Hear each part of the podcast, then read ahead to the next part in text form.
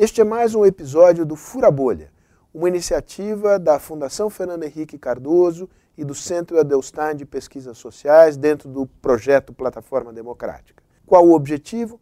Mostrar que é possível promover um diálogo inteligente, aberto e construtivo entre pessoas que pensam diferente sobre os problemas que o Brasil enfrenta hoje, no campo da moral, no campo da política, no campo da economia, no campo da sociedade, enfim. Esse diálogo é fundamental para a democracia. Fique ligado.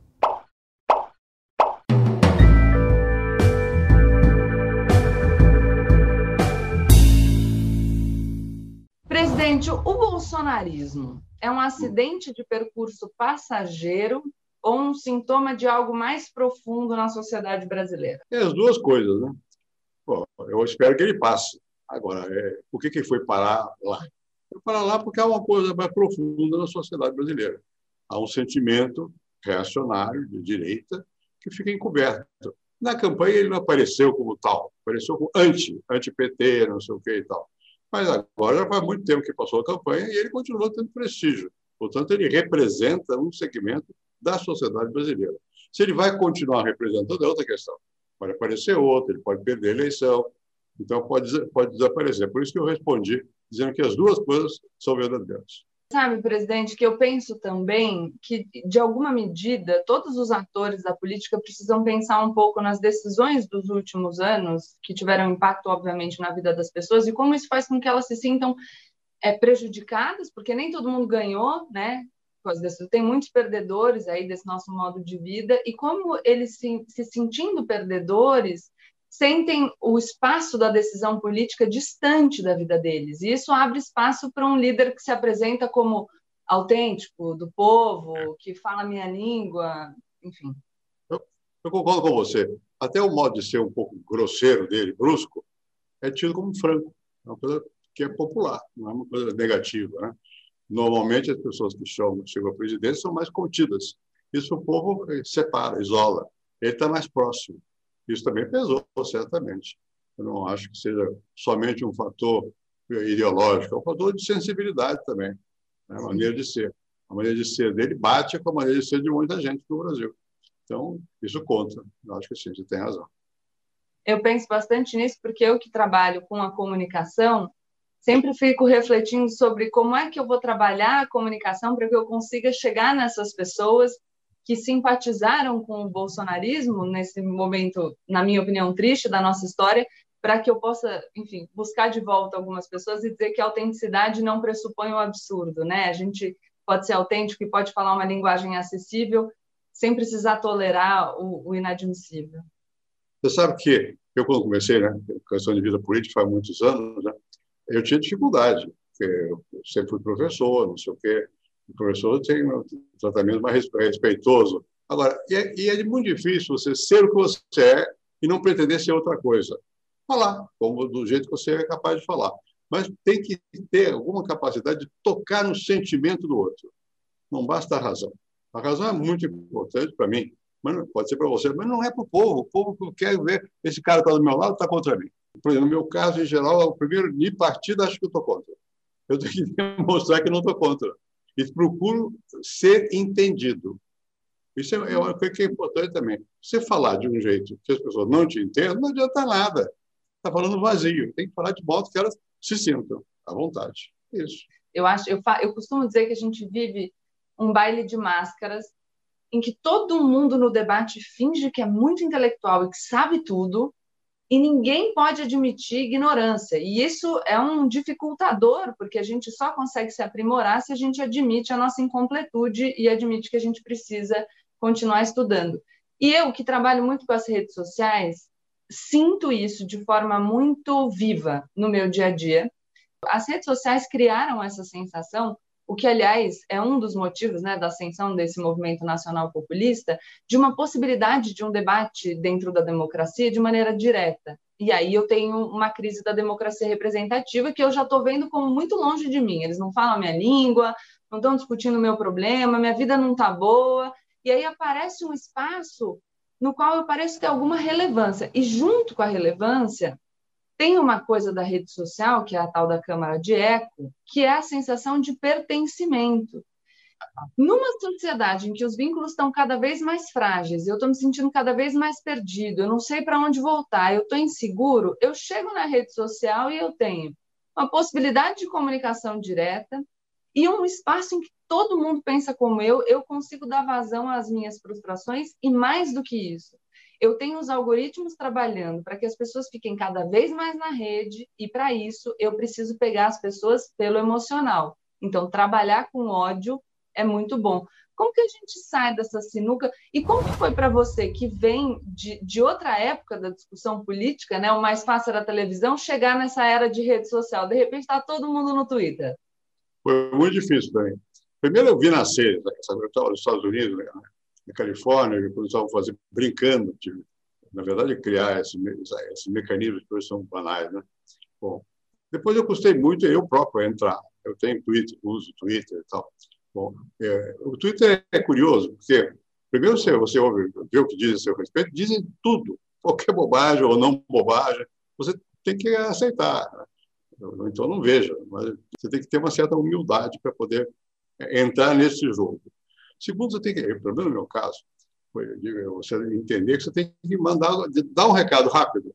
Não adianta ficar muita complicação, porque o outro não vai perceber a sua complicação. Né? Enfim, e isso para quem é, no meu caso, professor, não sei o quê, é, professor em várias universidades do mundo, você fica, no começo, assustado com esse negócio. E depois você gosta. No meu caso, eu gosto. Eu escrevo lá, tô, quase todo dia. Uma, coisa, uma coisinha assim. Olha, mais, mais que eu. É, não, não, eu faço todo dia. Mas eu faço o seguinte, para eu aprender também, não é porque eu sou sabichão, não, não, não. Para eu aprender, eu tenho que aprender, eu tenho que entender. E para sentir o povo, né? pelo menos o povo que se comunica, não é, não é todo o povo. Para sentir, entender, você às vezes está pensando que a coisa é clara e não é clara. Você pensa que tem razão e você não tem. Né? Enfim, eu acho muito importante que haja essa comunicabilidade direta. O que, enfim, acho que talvez a gente tenha que desenvolver um debate mais amplo, talvez não caiba aqui, mas é como é que a gente vai trabalhar com, com algum tipo de regulação, com algum tipo de controle é, dessas redes sociais, debate extremamente complexo e profundo, mas para que elas não tenham um poder demasiado, porque sempre poder demais concentrado na mão de quem quer que seja é um problema, por isso que né, a nossa democracia representativa, embora com as suas imperfeições, segue sendo o nosso melhor modelo. Eu tenho medo dos efeitos de todo modo moderno de comunicação sobre as estruturas organizadas, porque elas passaram a ser, dá uma sensação que a gente pode dispensá-las. Uhum. Na verdade, não pode, tem que conviver com ela. Como tem que conviver com a rede, tem que conviver com as representações formais, né? como tem com a mídia também.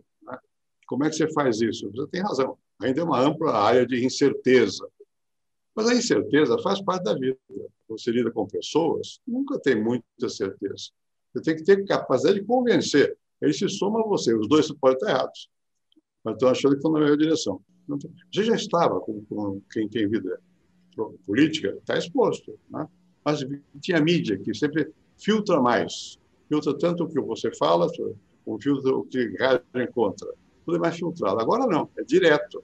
Você está na, tá está na arena. E sobrevive quem for forte, quem for capaz de se desempenhar de uma maneira adequada nessa arena. Então, nós estamos colocando a nossa ênfase na questão do sentimento. Mas não é só isso. Tem também o lado que é de razão. Tem que explicar. Tal. Não é possível fazer isso nesse mundo que nós vivemos de rede social as redes sociais operam para que a gente permaneça o máximo de tempo possível nelas. Então, elas precisam pegar a gente pelo emocional, para a gente ficar ali, tocado, empolgado, quase que absorvido, né? Não consegue sair da rede de jeito nenhum. E quanto mais a gente lê o comentário, mais mexido a gente fica, mais perturbado. E principalmente em virtude dos ataques, quem adota um discurso mais moderado, quem não, não quer comprometer a saúde mental para ficar nessa loucura, acaba saindo e o espaço vai ser tomado discurso, pelo discurso mais apaixonado. E aí, o que, que eu acho importante? Eu, eu sempre digo, eu falo menos emoção e mais razão, e não zero emoção e razão absoluta. É um equilíbrio.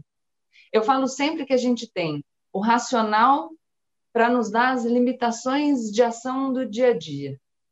Isso é o real, isso é o pragmático. Isso não significa que não deve existir o sonho. O sonho está lá para a gente imaginar um mundo possível, um ideal.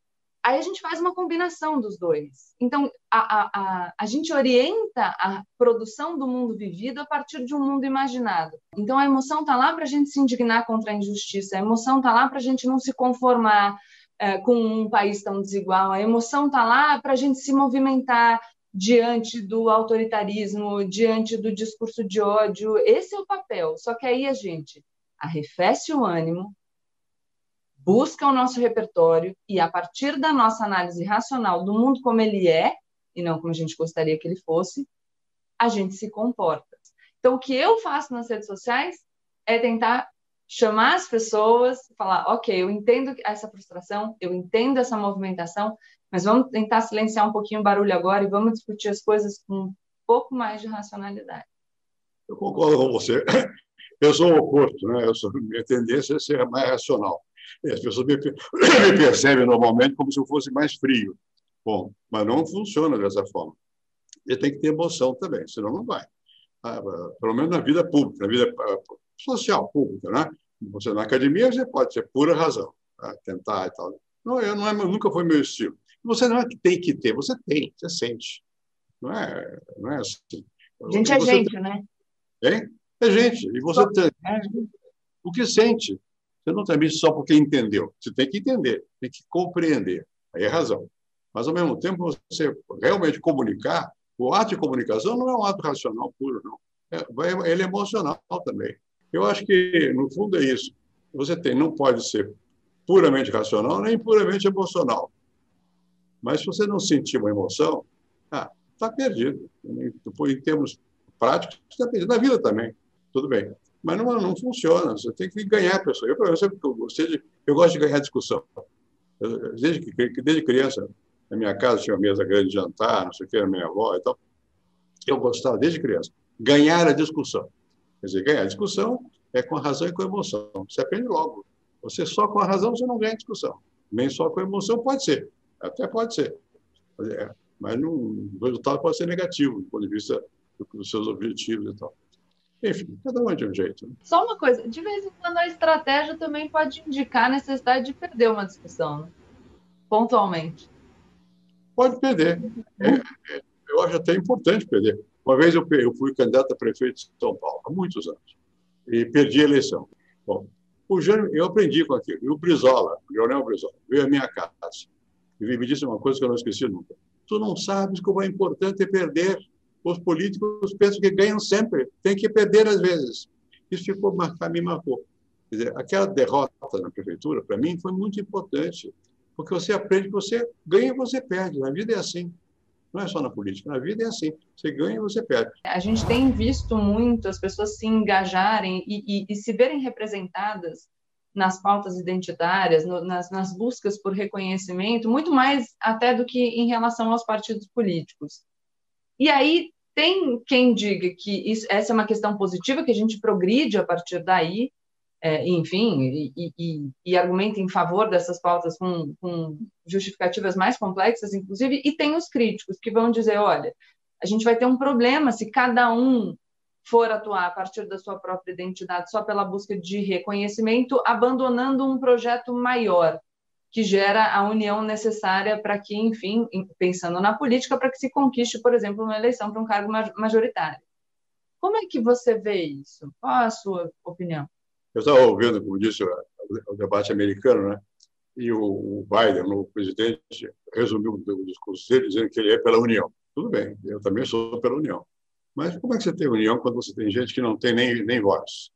Então, é claro que é uma a reivindicação de voz, a reivindicação do movimento feminista, do movimento de, dos negros, de gay, etc., é essa. Ele não tem nem. Não, agora, agora tem, mas não tinham voz. Então, eles têm voz e, e, e, e às vezes caem na exagero de achar que é só tem a voz dele. Não, tem várias vozes. Tem que ter, uma, ter a capacidade de entender que o mundo precisa de várias vozes, mas precisa ter voz. Então, eu, eu não sou contra os movimentos identitários, porque eles nascem da negação que lhes foi feita de, de existir. Né? Então, eles têm razão de levantar a bandeira dele, a minha bandeira. Então, você tem que entender que a, a, identidade nasce como desejo de participação, não é de refusão, que eles não participam mesmo. Então, eu existo, eu existo, só eu existo e tal. Bom, agora, você não pode, é, se você for democrata, tem que entender que tem que ter diversidade. Então, você tem que dar espaço para que vários existam. E às vezes não tem espaço, então um se choca com o outro. É natural, é da vida, faz parte, né? As pessoas dizem, ah, mas agora existe uma divisão e isso faz com que determinadas forças políticas percam a sua força a partir da, da desagregação. Mas a desagregação existe porque a identidade ela está presente em todas as relações na nossa sociedade. Se a gente olhar a pirâmide de renda do, do IBGE, a gente vai ver que ali na base da pirâmide eu tenho mulheres negras. Então, eu tenho uma identidade, tenho uma identidade de, de gênero, tenho uma identidade de raça, é, e, e, numa sociedade que é profundamente marcada por uma questão de, de racismo estrutural, e essa é a minha visão. Então, daí que vem a identidade. É claro que essas pessoas é, vão trabalhar nesse movimento de, de, reconhecimento e de, eu diria até que de reconstrução da própria identidade a partir de uma identidade fortalecida e não como consequência da imposição dessa visão de uma de uma vivência de exclusão. Porque em, em alguma circunstância a gente também não pode exagerar na, na desagregação, porque isso prejudica projetos mais amplos. Então, acho que é uma coisa que a gente precisa pensar em termos estratégicos. De novo, sempre falo, né? O mundo que a gente aspira e o mundo real, e como é que a gente faz para se organizar e mudar a realidade, porque a gente precisa de atuação pragmática. E eu falei de identificação com os partidos. E aí eu iria até para uma outra pergunta, que eu, eu vou fazer porque eu tenho curiosidade, mas talvez essa, essa é, é, essa, essa perda da percepção de, de, representação por parte dos partidos tradicionais seja menos mérito dos movimentos identitários do que, acho que, da, da não modernização das estruturas dos partidos. Eu concordo. Eu estava dizendo já nos Estados Unidos começou com a, a, a síntese, que precisa de união. Mas por quê? Por causa da desagregação, por causa da segregação, por causa da situação. Então, o ponto de partida é que existe uma segregação e você, a identidade se reforça com a segregação. Eu quero ser, eu quero existir. Agora, você não pode parar nisso, tem que querer integrar. Além de existir, você tem que integrar. E para integrar, vai estar em choque ou não com outros. Você tem que conviver, não tem, não tem outro jeito. E os partidos, na verdade, o nome diz já, partido, é um pedaço, né? Mas eles se formaram a partir de, uma visão do poder, não foi uma visão da sociedade, a visão do poder. E hoje você tem muita gente que reivindica em nome do que ela é. Ela faz parte do, núcleo de uma comunidade, de uma, uma camada da sociedade e tal coisa. E o partido ficou fora desse espectro, não é capaz de absorver esse tipo de reivindicação. De alguma maneira, a estrutura partidária tradicional envelheceu. Né? E é fácil falar, mas é difícil de reconstruir. Como é que você vai reconstruir? Está sendo reconstruído um pouco na marra. Você vê quais são os movimentos recentes que você tem recente, que alguns anos, Occupy, Nova York, ou então do, do, do, da, da, questão dos caporeiros amarelos na França, são movimentos explosivos, né? Porque eles estão sufocados. Os partidos não foram capazes de transformar esses desejos em reivindicação social que, que, que chega ao poder.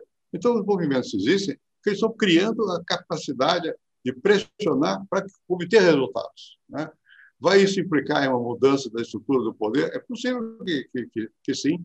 Vai ter que abrir mais o sistema do poder, não é só os partidos, o sistema de poder. Quem decide, como é que decide, como é que presta contas, quem participa, como você incorpora ideias novas. Ah, isso nós estamos assistindo a forma, toda a parte se fala da crise da democracia representativa. É isso.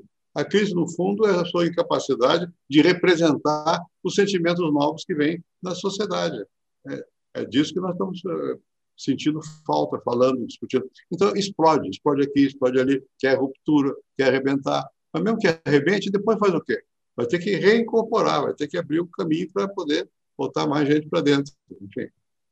É, não, eu, eu sinto isso, e é importante dizer é, que, embora você tenha efeitos nocivos a partir dessa crise e, e uh, esse surgimento de, de, ideias autoritárias. E aí eu falo até que essa questão de identidade tem que tomar bastante cuidado também, porque se a gente joga é, para o extremo, a identidade é o, o ponto central do, dos regimes autoritários e, e, genocidas na história, né? E eu acho importante falar, então, desse descolamento das explosões e de como os partidos precisam se adaptar aos novos tempos, porque isso reconhece a legitimidade é, da reivindicação. Mas então, existe legitimidade na crítica, na reivindicação por maior participação, e eu acho que a gente vai acabar voltando para a questão de rede social e, e, o papel da racionalidade no momento que a gente está vivendo, e na história da humildade, que é de todo mundo reconhecer que a política não é um assunto sobre o qual todo mundo consegue falar. É, as pessoas não, não, não aprendem sobre o nosso sistema eleitoral na escola. Eu sempre digo que as pessoas falam dos nominhos da política, os rótulos pipocam nas discussões, e eu estou dizendo uma coisa e o meu interlocutor está dizendo outra completamente diferente, porque a gente não parte de um consenso. Não, não há uma linguagem capaz de expressar tudo isso. É, nós estamos atravessando nesse momento. Então, você tem ruídos para cá, para lá, explosões e tal. Agora, é preciso que você tenha uma capacidade de compreender a, a tudo, aceitar essa diversidade. E como é que você vai fazer um equilíbrio nessa diversidade? Daí, é, você falou na democracia representativa, uma tentativa, olhando do ponto de vista econômico e social, aceitar a existência da diversidade, com limites, naturalmente. Classe dominante continua dominante. Né? Mas, de qualquer maneira, hoje as pessoas põem em dúvida esse limite também, que é natural. Né? Elas querem, e estão incorporando temas novos nesse, né, no questionamento. Eu mencionei aqui alguns. Você, você certamente está de acordo que o feminismo passa a ser uma reivindicação importante. Né? E também luta contra preconceito, qualquer que ele seja, de raça, por exemplo. Né? Bom, e também a luta pelo, pela preservação do ambiente, a luta por um outro modo de vida. Isso tudo fala pouco aos partidos. Os partidos nasceram noutra época. Eles lidam com outros fenômenos como se isso fosse desligado do cotidiano. E eles se referem na hora da eleição, aí eles vão tentar ver o que está na, qual é o tema que toca no eleitor. Mas o eleitor percebe que aquilo ali é palavra, não tem, não, não tem por trás um sentimento genuíno de transformação. Né? Então, nós estamos precisando, e aí não tem como escapar, está precisando de grandes transformadores, gente que seja capaz de simbolizar e expressar um mundo diferente do atual. Né? Mas conseguir, não sei, nunca se consegue, é utópico. Mas a utopia faz parte do jogo, também. Você tem utopia um lugar que você nunca alcança. Aqui no Brasil, o que, que deu? Uma polarização. A polarização paralisa. Ela não leva a, a um passo adiante. Ela paralisa. Quem ganha? Eu ou você? Ah, fica uma coisa fechada. Né? É preciso que alguém rompa, ou alguém, alguém, é um só, né? romper esse, esse com uma, uma proposta que seja capaz de tocar nas pessoas, na vida das, comum das pessoas então, você tem uma desconexão entre os que tomam decisão e os que suportam as decisões tomadas e são contra, e se manifestam contra, e não cumprem, e não sei o quê. Falta o consentimento. Né? Se você sem consentimento, você tem o quê? A emergência do autoritarismo. O Estado existe, as forças se organizam, então vão tentar impor uma vontade, mas falta a adesão sentimental e racional ao mesmo tempo a, um, a uma, uma proposta seja capaz de dizer, bom, essa contempla o que eu desejo. Então, eu acho que nessa situação que, que, na qual nós estamos, é preciso pensar um pouco mais profundamente. Que, como é que chegamos onde chegamos? Isso, na verdade, o que criou a democracia e a representação foi a Revolução Francesa, a igualdade. É valor hoje? Ainda é um valor? Eu acho que é, mas eu pergunto a você, ainda é valor? E o que, que como, como é que se poderia traduzir numa linguagem mais contemporânea esse mesmo sentimento, se é que é o mesmo, de igualdade de participação. E como é que você, ao mesmo tempo que você reivindica tal posição, você mantém a regra de aceitar o outro, a democracia, a liberdade? Não é fácil responder isso. Se você for capaz, me ensina. Eu estou precisando aprender. Se quer essa tensão entre os valores, liberdade e igualdade, é compreendida com as nuances que ela tem na discussão por todas as pessoas que agora começam a se engajar no debate político. Quando a gente fala, por exemplo, que essa nossa ideia de democracia liberal vem da Revolução Francesa, e que bom que, que a gente pode discutir nesses termos, mas nem todo mundo sabe dessa história. Eu acho que isso é fundamental. Eu fiz eu desde que eu comecei esse meu trabalho comentando política, eu fiz algumas lives com a Anitta, minha amiga, e o que ela me propôs foi, Gabriela, a gente pode conversar para eu te falar o que, que é isso de direita e esquerda, o que, que é isso de socialismo liberal, não sei o que, que é, me explica. E a gente precisa normalizar essa dúvida no debate. A pessoa chega numa discussão. Vamos imaginar aqui que estivéssemos todos num, num evento virtual mais amplo, 50 pessoas aqui nessa sala. E aí, de repente, a gente começa a conversar, e aí a gente fala os termos e todo mundo usando o rótulo, tem uma pessoa ali no canto pensando, eu não estou entendendo nada. Eu queria perguntar o que exatamente a pessoa entende por, pela esquerda no Brasil hoje. A esquerda no Brasil hoje ela é necessariamente anticapitalista? Quem defende isso? Agora, se eu, existe a possibilidade de eu defender uma maior igualdade de oportunidades, a gente sabe que muitos líderes brasileiros políticos na esquerda falaram muito em igualdade de oportunidades, sendo que a igualdade de oportunidades seria um, um lema mais associado ao liberalismo. Então, onde é que está? Cadê? O que significa qualquer coisa? E se a pessoa pergunta, ela vai ser massacrada como se ela fosse ali a, o, o exemplar da ignorância. E eu acho que isso faz a gente perder para a emoção, para a irracionalidade, para o discurso superficial de aparência. Porque se a gente não. E eu falo isso de um lugar muito confortável, porque eu sempre digo que eu sou uma ignorante. Existem muito mais coisas no mundo sobre as quais eu não sei absolutamente nada, ou sei muito pouco do que coisas sobre as quais eu sei. Então, eu me sinto absolutamente confortável em lidar com a pergunta. E eu acho que a gente inviabiliza a pergunta para esconder a nossa incapacidade de responder. Então, fiquei muito feliz quando você me diz assim: o que, que a gente faz? Como é que a gente equilibra igualdade com liberdade? Tá aí, é difícil, né? É muito difícil. É muito difícil. Você tocou em alguns pontos que não, não foram respondidos pela história. E não adianta a gente querer responder o que a vida não respondeu. Né? Como é que nós vivemos? Hoje, quem, é que, quem que fala realmente com força e igualdade? Você pode falar, mas quem tem força Pega o que aconteceu no mundo depois da Revolução Russa, 17. Aí vamos fazer igualdade, não sei o quê. Hoje será assim? A Rússia, a China, o, Brasil? Não, não é. Né? Há outras formas de desigualitação da sociedade, das pessoas também. Né? Então, a ideia liberal de igualdade de oportunidades continua a ter vigência, porque não tem as mesmas oportunidades. Você nasce de um jeito com mais possibilidade do que outro que nasce de outro jeito. Né? Você tem daí necessidade de existir um mecanismo que é o Estado, o poder político, capaz de oferecer um mecanismo que é equalizador, que equilibre mais. Né? Se você equilibrar demais, você tira a, a propriedade. Ah, mas não deu certo. Então, a gente tem, tem que se curvar ao que aconteceu na, na história. Né? Bom, não deu certo. Agora, o que, que deu, no meu gosto, onde é que deu mais certo? Quando foi possível você ter alguma regulação dos impulsos que são irracionais da própria vida, do próprio mercado, não sei o. Não basta. A ideia de que você deixa tudo que o mercado, o mercado resolve, ele não resolve. Ele acumula mais né, e dá menos oportunidades. Tem que ter um, fator político de equilíbrio desse, desse processo. Né? Vai ser perfeito? Nunca vai ser. Nunca vai ser. Mas você tem que ter lados, tem que tentar equalizar. Bom, nós, nós temos condições melhores que muitos. Né? E num país como o Brasil, a, essa desigualdade é chocante. Se eu olhar da janela onde eu estou escrevendo, aqui, na fundação onde eu estou, olhar para a janela, tem gente na rua que não tem onde ir. Ah, fica em casa porque tem pandemia. Não tem casa. Não tem casa. Né? Então, você tem que olhar para esses, para esses lados que são objetivos. Né?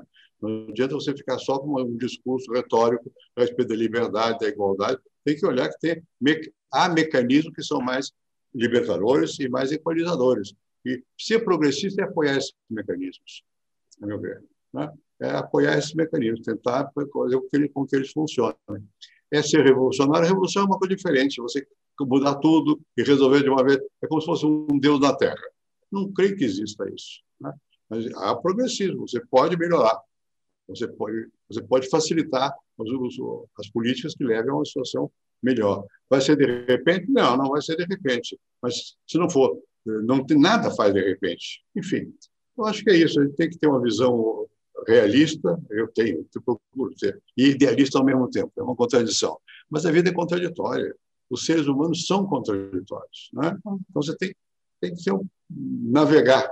Eu uso a expressão muito navegar, porque não é, não é um caminho reto, não. Você tem que saber Para que lá está o vento, eu vou botar a vela acertada com o vento para o objetivo que eu quero. E eu sempre digo o seguinte, que ainda que e eu tenho pessoas por quem eu tenho um imenso respeito que defendem uma revolução como um horizonte possível, mas cadê? Até lá a gente trabalha com o quê? Porque existem pessoas com necess... a gente tem necessidades imediatas, tenho hoje para resolver, né? As pessoas que, que vivem com um privilégio têm a possibilidade de esperar, mas e quem não tem? E a necessidade do amanhã? O, o, material como definidor da vida, né? O do que eu preciso agora. E outra coisa interessante que eu tenho visto é nesse movimento nacional populista surge quase que e, e não em todos os movimentos, mas assim surge um, um pedaço desse pessoal que também fala do mercado como se fosse uma entidade perfeita que resolveria todos os problemas, e aí eu estou com você nessa ideia de que não é assim, a gente precisa de alguma regulação. Mas o que eu acho interessante é que nesse discurso de deixem o mercado completamente livre, ele vem desenvolvido paralelamente com um discurso contra as elites. E aí é. o que eu fico pensando é, mas se eu deixo completamente livre, né, e eu concentro poder econômico, necessariamente tem ali um reflexo no poder político, porque aí, aí não dá, gente. Aí não bate, não dá certo. Presidente, quero te fazer uma última pergunta. Quero saber qual é o seu maior medo em relação ao Brasil e qual a sua esperança em relação ao Brasil? Eu vou responder contando o que eu ouvi do Clinton. Ele disse: olha, quando eu visito um país, eu procuro saber o que, do que, que esse país tem medo, o que, que ele mais deseja. É o que você está me perguntando. Bom, aqui no Brasil, que é a sua pergunta concreta, o que, que eu tenho medo? Da perda de liberdade. Porque eu já vivi situações de, de, de falta de liberdade concretas. Né? Perda de liberdade, quer dizer, você chega à noite em casa, você toca a campainha, você tem medo. Pode ser que seja uma polícia para te prender, mesmo que você não tenha feito nada. Então, você tem medo. Então, eu não sei se as pessoas no Brasil têm essa vivência, porque talvez não tenham. Há muitas gerações que há muita liberdade. Mas a, mas, a, mas a liberdade é uma coisa que, quando você perde, você sabe que ela vale. Né? Então, eu acho que aqui entre nós, eu acho que existe sempre um certo horizonte de perda de liberdade que me preocupa. Né? A outra é mais, mais, mais direta, é, emprego. É, mas tem gente que não tem condição de vida. Né? Condição de vida no, no sentido literal, quer não sabe o que vai fazer no dia seguinte, consigo e com sua família quando tem família. Né? Então, é, essa insegurança, eu acho que essa insegurança é muito grande na, na, na, na nossa sociedade não para a nossa camada, para outras camadas, a insegurança é muito grande. Então, eu acho que essa é o que nós mais queríamos, ter uma sociedade que fosse mais, que eu mais queria, que fosse mais segura, que garantisse mais a sobrevivência das pessoas. Não é pedir muito, ou melhor, é bastante, porque aqui somos muitos. Né? Os países nórdicos também não são maravilhosos, mas dão garantia de vida para as pessoas. Vão, ter, vão se sentir apoiados, não é só ter materialmente, vai, ter, vai se sentir apoiado. Aqui haja, haja, talvez haja um sentimento de desvalia, eu não valho nada. Eu olho em volta, não, ninguém me vê. Né? É, isso é, é, é, terrível. E nós convivemos com isso. Não é que nós vivemos só, nós convivemos, é muito ao nosso lado, muito diante de nós. E nós não nos tocamos. É, as pessoas não têm, não têm condições materiais de sobrevivência. Não têm emprego e não têm liberdade. Ter liberdade e ter emprego são questões, valores, para mim, fundamentais. O modo de chegar lá é política. Né? Pode ser de um jeito, pode ser de outro. Você pode dominar, regular mais ou regular menos, sei lá, tem variação, mas são os objetivos. Você precisa ter liberdade e precisa ter também condições de sobrevivência. É isso que eu acho. Eu vou, vou responder para mim. Eu, eu, fiquei pensando aqui, te ouvindo e pensando. Eu acho o meu maior medo, e isso conversa muito com a sua resposta, é que a gente perca a humanidade. Que a gente se desensibilize a ponto de não se importar com a miséria do outro, e isso porque eu acredito que a miséria de um é a miséria de todos nós, porque a gente vive numa comunidade. Eu acho que a minha maior esperança é que a gente finalmente perceba a força daquilo que nos singulariza que a gente faça as pazes com a nossa história para reconhecer os nossos problemas e, e, e, as nossas dívidas e com isso construir uma sociedade diversa e inclusiva que com certeza tem força por isso que a gente preserve o nosso meio ambiente para desenvolver é, um, um, uma exploração sustentável, porque isso a gente tem de diferencial no mundo, para que a gente invista em educação em ciência para poder, enfim, explorar o potencial do, dos. Eu estou sendo quase, quase discurso de palanque, eu nem sou política, mas para explorar as potencialidades dos brasileiros e brasileiras, eu tenho lidado cada vez mais com um público mais amplo. E eu costumo dizer que as pessoas que chegam perto de mim nessa época de rede social que difunde tanto ódio são pessoas gentis, honestas, dispostas, trabalhadoras e, e, e, muito humanas porque se preocupam com o outro. Esse é o exemplo do brasileiro que eu tenho, é, mas eu de fato, a fato acredito que o momento que a gente está vivendo é um intervalo doloroso e breve. O privilégio todo meu de estar nessa conversa. Boa sorte. Obrigada. Tchau.